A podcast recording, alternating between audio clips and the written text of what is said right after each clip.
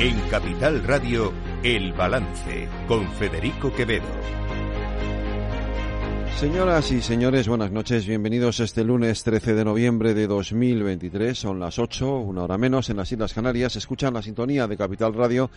Les invito a que nos acompañen a, lo largo de este programa hasta las 10 de la noche en este día intenso, sin duda. Hoy, hoy es el día en el que por fin, hoy es el día en el que por fin se ha conocido la ley de amnistía, el proyecto de ley de amnistía, ese proyecto de ley que no sabemos muy bien quién ha presentado, en el cual ha presentado el Partido Socialista, no llevaba las firmas del resto de sus socios eh, de coalición, cosa inexplicable. Ha salido a defender la ley el ministro que hace tres días le decía al comisario europeo Reinders que, que esto era una cosa del Parlamento, que no tenía nada que ver con ellos y que por lo tanto no le podía informar de la ley porque ellos no sabían nada. Bueno, pues ha sido Bolaños el que ha tenido que salir en rueda de prensa a hablar de la ley. Pues esta vez la, la mentira les ha durado tres días nada más. Eh, antes duraba una semana, ahora ya ni, ni eso. Pero miren, yo eh, a veces tengo la sensación de que los políticos o de que algunos de nuestros políticos se creen que somos idiotas. Dejadme que os diga que somos conscientes que hay mucha gente que duda, que hay muchas personas que no comprenden lo que está pasando en nuestro país. Incluso hay personas que no lo comparten y que no les gusta la amnistía. La amnistía no va de unos pocos.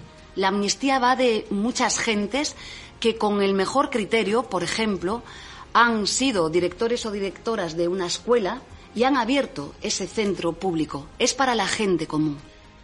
Que dice Yolanda Díaz que incluso, incluso, a lo mejor hay gente a la que no le gusta esto de la amnistía, pero no es que me río, porque de verdad es patético. A ver, para la gente común, es que la gente común va por la vida rompiendo escaparates, quemando contenedores.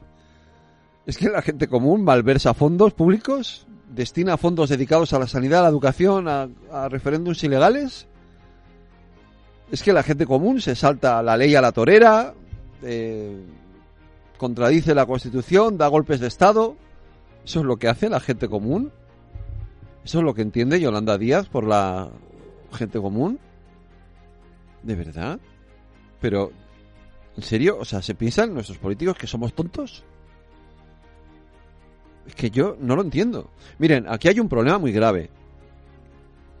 Este, hay un, por supuesto, hay, hay muchos problemas muy graves en todo esto, pero hay uno, hay uno con el que, yo ayer eh, lo comentaba con, con la exministra Pilar del Castillo en esa concentración que hizo el Partido Popular en la Puerta del Sol, a la que fui, porque creo que hay veces que hay que estar en los sitios y esta es una de esas veces en las que hay que estar porque estamos defendiendo creo que cuestiones esenciales para la convivencia en este país. Eh, miren, claro, la, nuestro sistema democrático, nuestra propia convivencia, desde la transición, se sostenía o se sostiene, se venía sosteniendo sobre tres pilares básicos. Uno era la corona y los otros dos pilares básicos eran los dos partidos mayoritarios, los dos partidos fundamentales, los que se alternan, por decir de alguna forma, en el ejercicio del poder, el Partido Socialista y el Partido Popular. Eso ha venido ocurriendo hasta ahora, y ha venido ocurriendo, ocurrió con el 23F, por supuesto, ocurrió en la propia transición, ocurrió también cuando pasó todo lo que pasó en Cataluña desde el 2014 hasta el 2017. De hecho, el artículo 155 de la Constitución se aplica en Cataluña con el apoyo, con el apoyo de los dos partidos mayoritarios. Es, es con el voto de Pedro Sánchez. Es que esto hay que recordarlo, con el voto a favor de Pedro Sánchez se aplica el artículo 155 de la Constitución en Cataluña para defender al Estado de Derecho de lo que muchos consideramos entonces como un golpe de Estado. Luego podemos discutir otras cosas que yo he tenido también eh, algunas de las mías con, con quien entonces estaba en el gobierno, que era el Partido Popular, porque creo que se equivocó en muchas de sus eh, acciones posteriores. Pero da igual, quiero decir, al final la cuestión esencial es que esos dos partidos han venido garantizando hasta ahora el ejercicio de la convivencia y la democracia en nuestro país. Hoy el Partido Socialista ni está ni se le espera. El Partido Socialista ha dado un salto en el vacío y no sabemos con qué consecuencias y con qué dimensión. Y ese es el grave problema que tiene ahora mismo este país.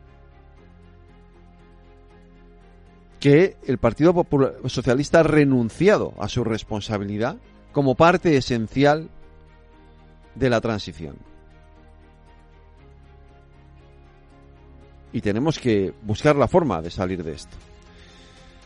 Ayer, ayer luego hablaremos largo y tendido de la amnistía, porque lo, de la ley, porque lo comentaremos en, el, en nuestra tertulia. Evidentemente, la ley incluye pues todo lo que preveíamos sobre ella. Eh, se deja en cuestión la, o quiebra, por supuesto, el principio de igualdad ante la ley eh, se incluyen todo tipo de delitos, de terrorismo, de malversación, de, corrupción. decía Bolaños, por cierto, otra. ¿eh? no va a haber delitos de corrupción en el, la amnistía. Hay delitos de corrupción en la amnistía.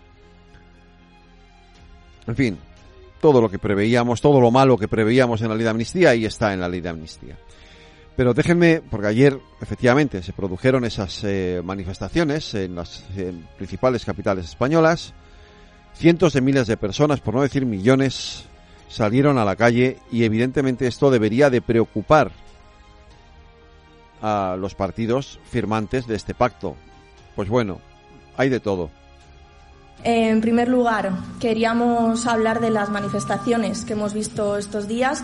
Eh, estamos constatando una vez más que España nunca ha tenido una derecha democrática, que el señor Feijó y el Partido Popular pues están demostrando que no les importa lo más mínimo la democracia y tampoco la amnistía realmente. Lo que hay en las calles son fuerzas reaccionarias lideradas por el Partido Popular que mm, están desplegando una auténtica estrategia golpista.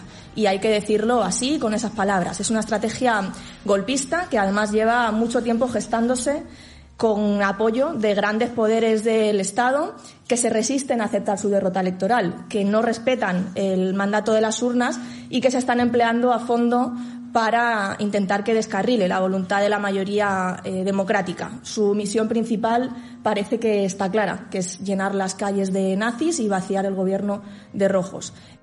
Llenar las calles de nazis y vaciar el gobierno de rojos. Yo no sé, esta es María Teresa Pérez, portavoz de Podemos.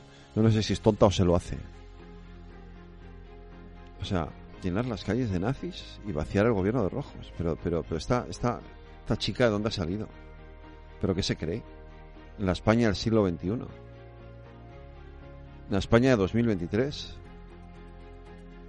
Con este lenguaje guerra civilista. ¿Esto es lo que quieren los socios de Sánchez? ¿Esta es la convivencia que propone Sánchez? Este es el marco en el que quiere que nos movamos. De los nazis y los rojos, los fachas y los rojos. ¿Esto es lo que quiere el gobierno de verdad? ¿Esto es lo que quiere el gobierno para nuestro país? ¿Para mi país? ¿Para mi país y el de ustedes? ¿Esto es lo que quiere el presidente del gobierno? ¿Esta dicotomía entre fachas y rojos? Como si estuviéramos otra vez en la guerra del 36, pero ¿de qué estamos hablando? Menos mal que por lo menos en el PSOE todavía hay alguna voz sensata. A mí me encanta vivir en un país donde la gente se puede manifestar, puede opinar con total libertad.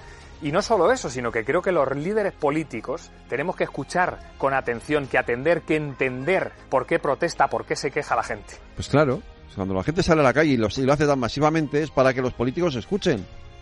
Y es lo que debería hacer Pedro Sánchez, por cierto. Me voy con Pedro Sánchez, porque esto era lo que decía él mismo sobre su amnistía y una amnistía? ¿Eso, se plantea? Es inconstitucional, eso es ilegal, eso no tiene cabida en nuestro ordenamiento constitucional. Si es que el independentismo está atrapado en su propia mentira.